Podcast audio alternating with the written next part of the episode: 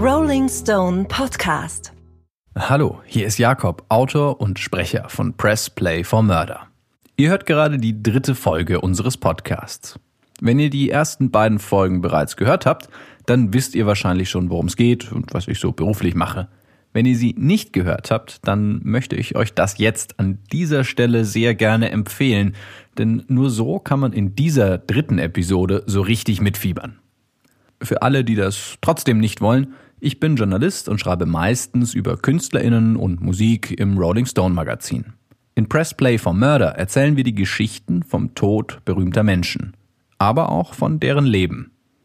Wir befinden uns bereits mittendrin in der Geschichte der Gangster-Rapper Tupac Shakur und Christopher, The Notorious B.I.G. Wallace.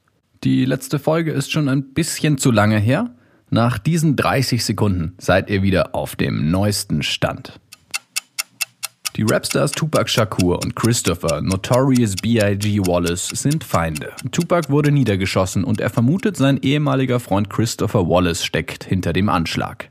Ein Rapkrieg beginnt. Tupacs Label Death Row Records mit dem skrupellosen Boss Shook Knight und Sitz in Los Angeles gegen Wallace Label Bad Boy Records, das von Puff Daddy geführt wird und in New York sitzt. Die Lage spitzt sich dramatisch zu, auch weil zwei große Gangs sich mit den Labeln verbinden, die Bloods und die Crips. Einer der blutigen Höhepunkte des amerikanischen Rapkriegs steht nun kurz bevor.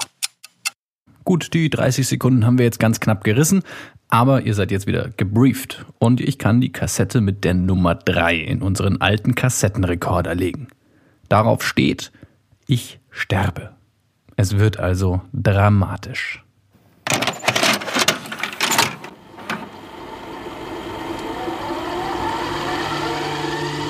Gangster rap singer Tupac Shakur died tonight in a Las Vegas hospital. Rapper Biggie Smalls was shot to death in Los Angeles early this morning while leaving a party. And I was like, no, I don't want this. I came here for you. I don't want this. This is not what I want.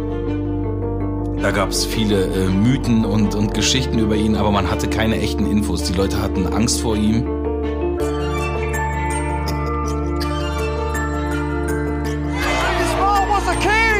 Augenzeugen berichten in der LA Times, man habe Jamerson nur noch anhand seiner Klamotten identifizieren können. Y'all, crank up the car, please. I'm ready to go. I wonder why they was running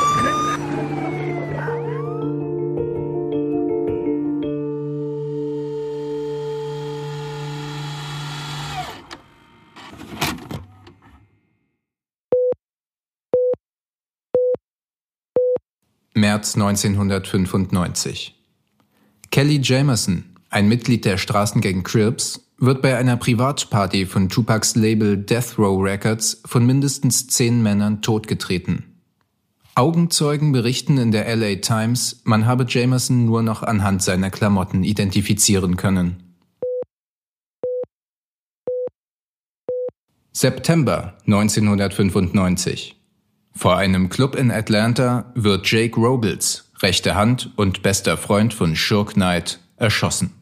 Die beiden stehen sich so nahe, dass Jahre später in Shook Knights Gefängniszelle nur zwei Fotos gefunden werden. Eines von Jake Robles und eines von Tupac Shakur. Der angebliche Täter ist Puff Daddys Bodyguard Anthony Jones. Dezember 1995 als Snoop Dogg ein Video in Manhattan dreht, wird mehrfach auf seinen Wohnwagen geschossen. Snoop Dogg überlebt unverletzt. Das Musikvideo selbst zeigt, wie die Künstler von Death Row als Riesen New York zerstören. Erneut Dezember 1995. Auf einer Weihnachtsfeier wird der Musikpromoter Mark Anthony Bell von Rappern des Labels Death Row mit Champagnerflaschen verprügelt und muss Shook Knights Urin aus einem Glas trinken. Angeblich soll damit die Privatadresse von Shook Knights Konkurrenten Puff Daddy erpresst werden. Juni 1996. Tupac veröffentlicht Hit 'em Up.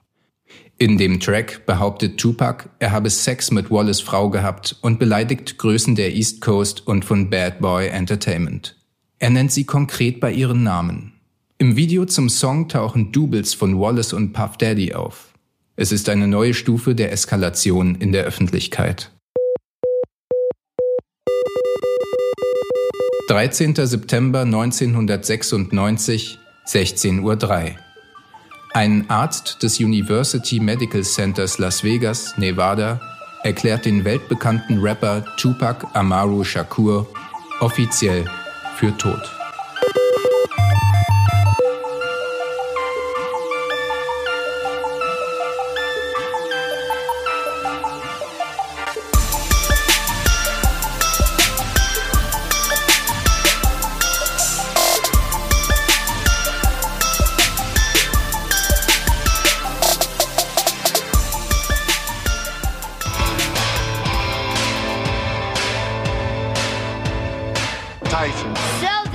Tyson. Bruce, of course. Mike Tyson. Now, ladies and gentlemen, we are ready for the official weigh-in for a main event champion versus champion for the WBA heavyweight title. Here is Iron Es ist Mike der Tyson. Boxkampf des Jahres. Mike Tyson gegen Bruce Seldon. 219 pound for Iron Mike Tyson. Es geht um nichts Geringeres als den Titel der World Boxing Association. Das schillernde Las Vegas glitzert an diesem Abend gleich noch ein bisschen mehr. Hotels, Motels, alles ist ausgebucht. Die Stadt platzt aus allen Nähten. Prominente aus ganz Amerika sind angereist. Alle fiebern auf den spektakulären Boxkampf hin und jeder, der es sich leisten kann, sitzt so nah am Ring wie möglich. Trunks with blue and red trim, fighting out of and representing his hometown of Atlantic City, New Jersey. Auch Tupac ist da. Ganz vorne, natürlich. Gemeinsam mit Knight und einer ganzen Reihe an Sicherheitsleuten, Gangmembern und Freunden ist er zum Boxkampf gekommen. Tupac ist ein guter Freund von Tyson.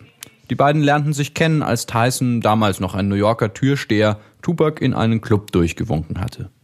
Am Tag des Boxkampfes, dem 7. September 1996, verbindet die beiden aber noch eine andere Sache.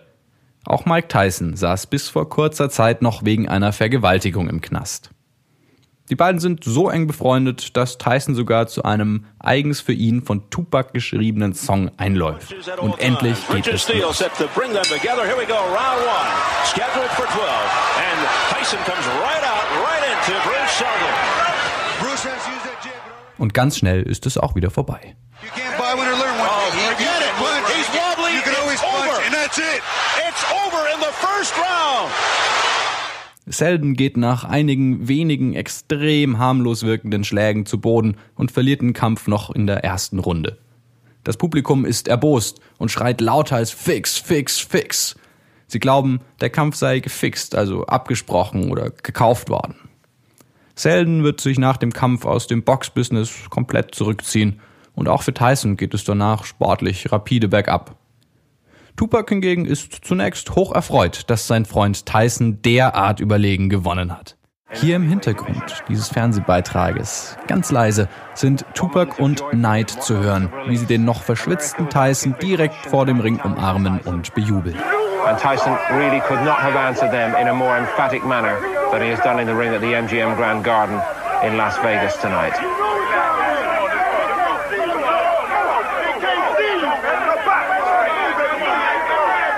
Relief Mit dem ganzen Tross an Freunden, Gangstern und natürlich den Mitgliedern der Bloods, die für Sicherheit sorgen sollen, macht sich Tupac auf den Weg.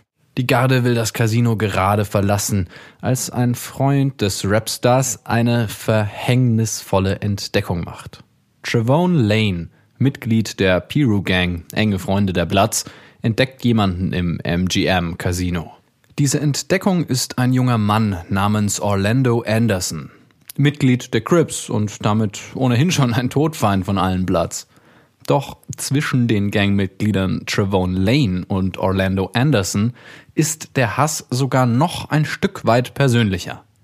Ein paar Monate vor dem Boxkampf versuchte das Crips-Mitglied Anderson, den blattnahen Tupac-Freund Trevone Lane auszurauben. Insbesondere auf die berühmte Death Row-Kette hatte es der Crip wohl abgesehen. Eine Todsünde. Denn die goldenen Death Row-Ketten sind nicht nur mehrere tausend Dollar wert, sondern haben auch in etwa den gleichen Stellenwert wie die Kutten von Motorradgangs. Die Kette eines Death Row-Mitglieds zu stehlen, ist wie der Mutter des Trägers eine Ohrfeige zu geben. Vielleicht auch noch schlimmer. Lane dreht sich zu Tupac und ein paar Worte reichen aus, um die Situation eskalieren zu lassen. Auch im Tupac-Biopic All Eyes on Me aus dem Jahr 2017 spielt diese Szene eine wichtige Rolle. Alter, der konnte gar nicht so schnell gucken, wie der mit Schlägen eingedeckt wurde. Wisst ihr noch diese Neger, die mich überfallen haben? Einer von denen steht da drüben einfach so rum. Pie, Roos, Trips. Ihr wisst, was das bedeutet. Hey, nicht so schnell packen. Langsam bleiben. Hier weg. Tupac stürmt auf Anderson zu und verpasst ihm einen üblen Schlag. Ein, der sitzt. Anders als das noch bei Mike Tyson im Boxkampf aussah. Anderson geht sofort zu Boden. Und dann kommt der Rest von Tupacs Entourage. Es gibt Originalaufnahmen der Sicherheitskamera im Casino. Die sind bis heute im Internet zu finden. Wie wild prügelt und tritt der Mob auf Anderson ein. So wüst, dass die Meute kaum noch als Menschen zu erkennen sind. Als Sicherheitsleute des Casinos die Prügelattacke schließlich auflösen, sind Tupac und Knight schon verschwunden. Eine Anzeige würde bei beiden für reichlich Ärger und wahrscheinlich sogar Knast sorgen. Mit dem Angriff dürfen sie auf keinen Fall in Verbindung gebracht werden. Allein Suge Knight hat zu diesem Zeitpunkt weit mehr als 20 extrem ernsthafte Einträge in seiner Strafakte. Darunter mehrere Angriffe mit tödlichen Waffen. Und es wird vermutet, dass er sogar an einigen Morden beteiligt war. Und auch Tupac ist nur auf Kaution aus dem Knast gekommen. Mehrere Verhandlungen für andere Straftaten stehen sogar noch aus. An die Sicherheitskameras denken die beiden in dem Moment vermutlich nicht. Es ist nun kurz nach 21 Uhr, als sich Tupac gemeinsam mit Knight und den anderen auf den Weg zu seinem Hotel macht. Zu Fuß, denn das Luxor Hotel ist nur etwa 10 Minuten vom Boxkampf entfernt. Tupac will sich in seiner Suite noch kurz ein wenig frisch machen, ein neues Hemd anziehen, denn danach haben er und Knight noch etwas vor. Gemeinsam wollen die beiden noch kurz in Suge Knights Nachtclub 662, eine Zahl, die auf einer Telefontastatur eingetippt das Wort Mob ergibt. Und Mob bedeutet nicht nur Bande oder Gang, sondern auch Member of Bloods, Mitglied der Bloods. Tupac hätte dort noch einen kurzen Auftritt vor sich gehabt, gemeinsam mit Run DMC, wohl eine Art Benefizkonzert. Ob das wirklich stimmt, lässt sich heute nicht mehr so ganz genau sagen. Ein Fakt ist allerdings unbestreitbar. In zwei Stunden und 15 Minuten werden Schüsse fallen.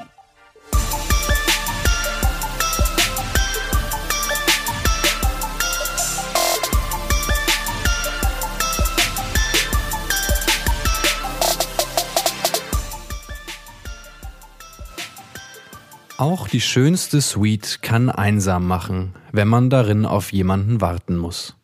Und Kidada Jones wartet. Sie wartet auf ihren Freund Tupac. Beim Boxkampf war sie nicht dabei, aber sie hatte sich sehr gefreut, dass der Kampf dann doch so schnell vorbei war.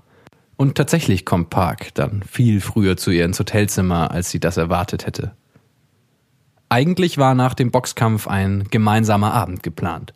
Viel zu wenige hat es davon in den letzten Wochen gegeben. Ein paar Drinks, ein bisschen ins Casino vielleicht, vor allem viel gemeinsame Zeit im riesigen Bett ihrer Suite im Luxor Hotel. Das war geplant. Aber so schnell Tupac wieder da ist, so schnell ist er auch wieder verschwunden. Er hatte sich wohl geprügelt mit irgendeinem Kerl, irgendwas mit einer Kette. So ganz genau hatte er es nicht erklärt. Mein Gott, wieso kann man mit dem Mann nicht einfach einen schönen Abend verbringen? denkt Kidada wohl in dem Moment. Tupac war direkt zum Schrank gestürmt, hatte sich ein frisches Shirt übergezogen, schwarz an den Rändern ein bisschen weiß. Ich gehe noch in den Club mit Shook, hatte er gesagt. Kidada solle im Zimmer bleiben. Er würde schon bald wieder zurückkommen. Im Film All Eyes on Me aus dem Jahr 2017 klingt diese Szene so. Wo gehst du hin? Ich gehe in den Club mit Shook. Okay, ich komme mit. Kidana. Was? Baby, hör zu. Ich werde höchstens eine Stunde da bleiben, okay? Nur eine Stunde. Und dann komme ich sofort wieder zu dir. Bitte zieh dein rotes Kleid an. Du weißt, du gefällst mir darin. wir gehen dann etwas würfeln, trinken schön Hennessy, dann kommen wir wieder aufs Zimmer und versauen das Bett. Okay. Du willst also wirklich gehen? Das muss ich. Eine Stunde. Okay? Eine Stunde. Maximal. Dann würde der Pärchenabend oder inzwischen eher die Pärchennacht endlich anfangen. Endlich, endlich, endlich.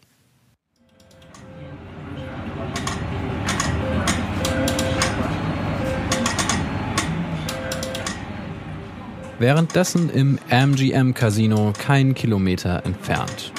Orlando Anderson wird gerade von der Polizei befragt. Anderson, Spitzname Baby Lane, ist 22 Jahre alt und seit er sich erinnern kann, ein Teil der Crips-Familie. Genau wie auch sein Onkel Keefe D, der sich zufälligerweise gerade auch in Las Vegas aufhält. Orlando ist verletzt. Nicht besonders schwer, aber dennoch wird ihm von den Einsatzkräften erste Hilfe angeboten. Anderson sagt nein. Kann er erklären, was passiert ist? Anderson sagt nein. Er wird gefragt, ob er nicht wenigstens Anzeige erstatten wolle. Anderson sagt nein. Und dann verschwindet Anderson aus dem schillernden MGM Casino hinaus in die mindestens genauso hell erleuchtete Nacht von Las Vegas.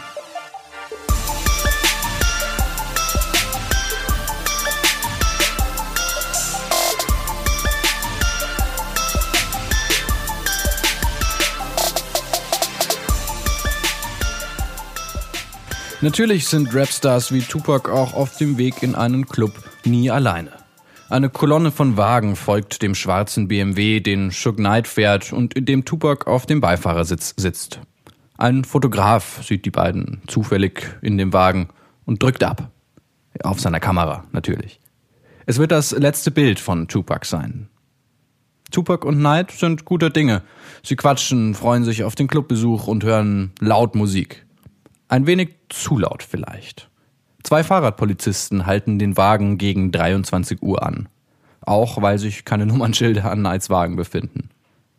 Die Kontrolle ist aber schnell vorbei. Die Nummernschilder befinden sich im Kofferraum, die Musik wird etwas leiser gedreht. Die Fahrt geht weiter. Von sowas lassen sich Leute wie Suge Knight oder Tupac Shakur nicht beeindrucken. Die Neonlichter am Straßenrand, an den Hotels und Casinos sorgen für echtes Las Vegas-Feeling. Es ist nicht mehr allzu weit bis zu Nights Club 662, der sich ein paar Kilometer entfernt vom Strip befindet.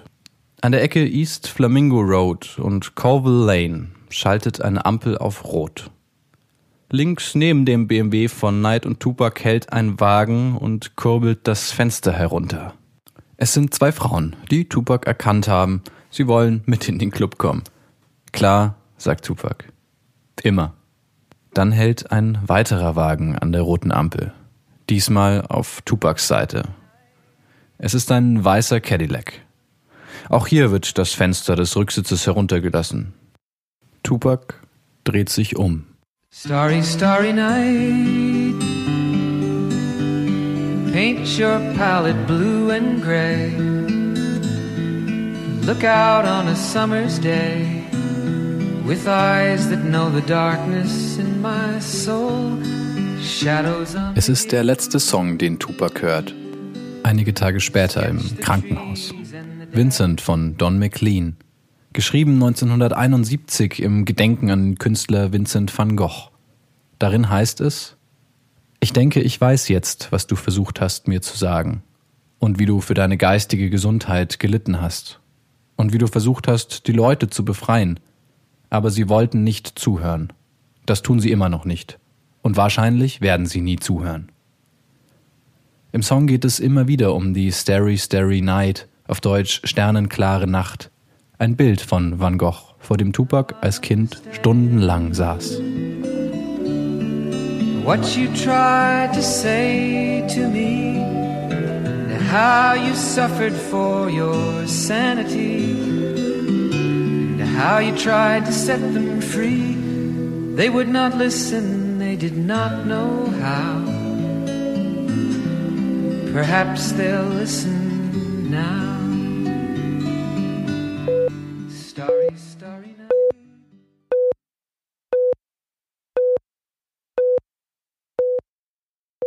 Auf einem kleinen CD-Player spielt Kidada Tupac diesen Song im Krankenhaus vor. Dieser Moment ist das letzte Mal, dass Tupac kurz zu Bewusstsein kommt. Kidada, Tupacs große Liebe, ist eigentlich noch gar nicht lange mit dem Rapstar zusammen, aber sie ist die erste, mit der sich Tupac wirklich ein Kind vorstellen kann. Kidada und Tupacs Mutter stellen die Gedanken des Rappers in den letzten Monaten etwas anders dar.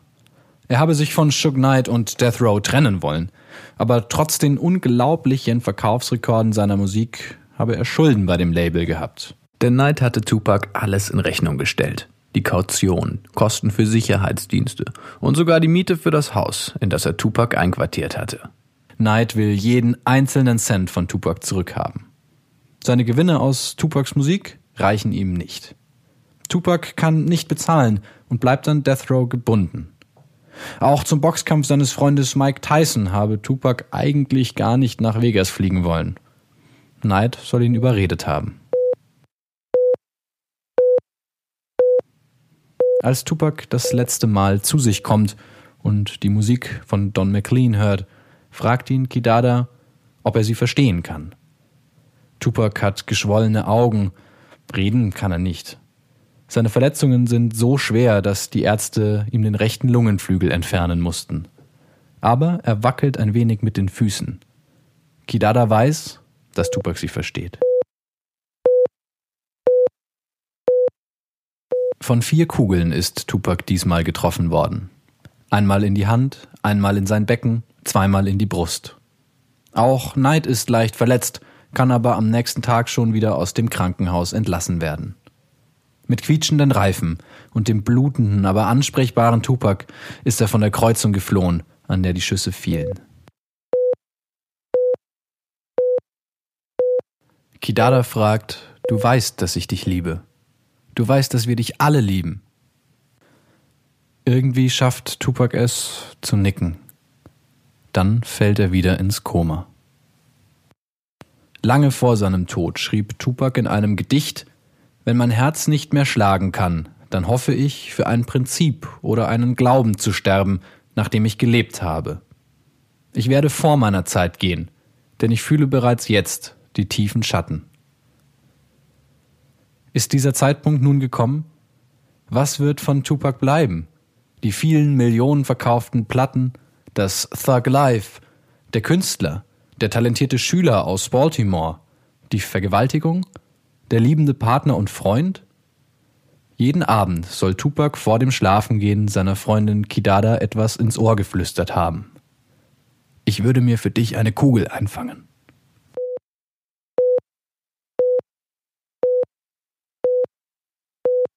Kidada und Tupacs Mutter Afeni Shakur bleiben bis zum Ende bei Tupac. Noch am Tatort wurde der Rapper von Polizisten gefragt, wer auf ihn geschossen hat. Fuck you, soll Tupac gesagt haben.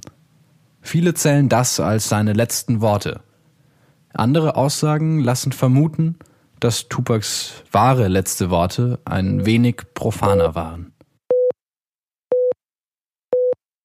Bei der Einlieferung in die Notaufnahme soll Tupac mit letzter Kraft gestöhnt haben, ich sterbe.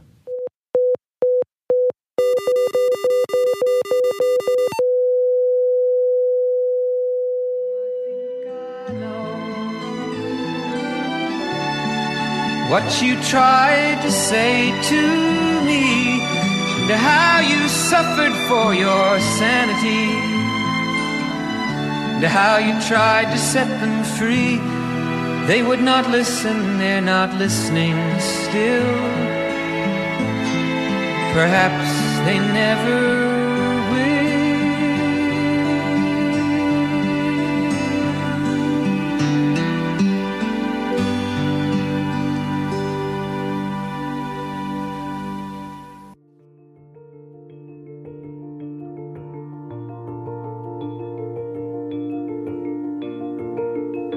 Es ist ein echter Schock, der da 1996 durch die Medien geht. Der größte Rapper der damaligen Zeit wird auf offener Straße erschossen. Wie reagieren Puff Daddy und Wallace? Wo war Biggie überhaupt, als die Schüsse fielen? Kommt es zur Vergeltung der Bloods? Und saß Orlando Anderson wirklich in dem weißen Cadillac? Genau darum geht es in Folge 4 von Press Play for Murder. Die Kassette liegt hier bereits vor mir. Und nächste Woche drücken wir dann wieder gemeinsam auf Play. Natürlich überall dort, wo ihr am liebsten Podcasts hört. Press Play for Murder ist ein Podcast des Rolling Stone.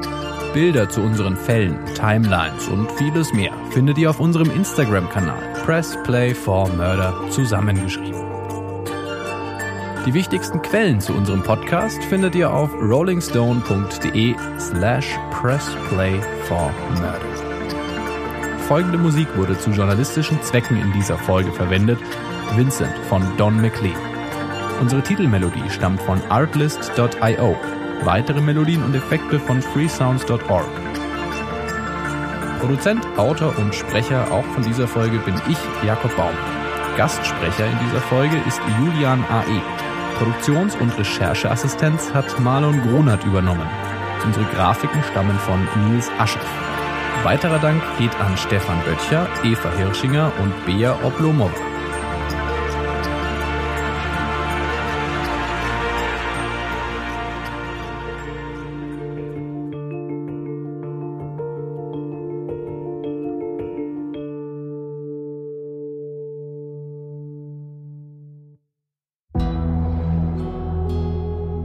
Stone Podcast.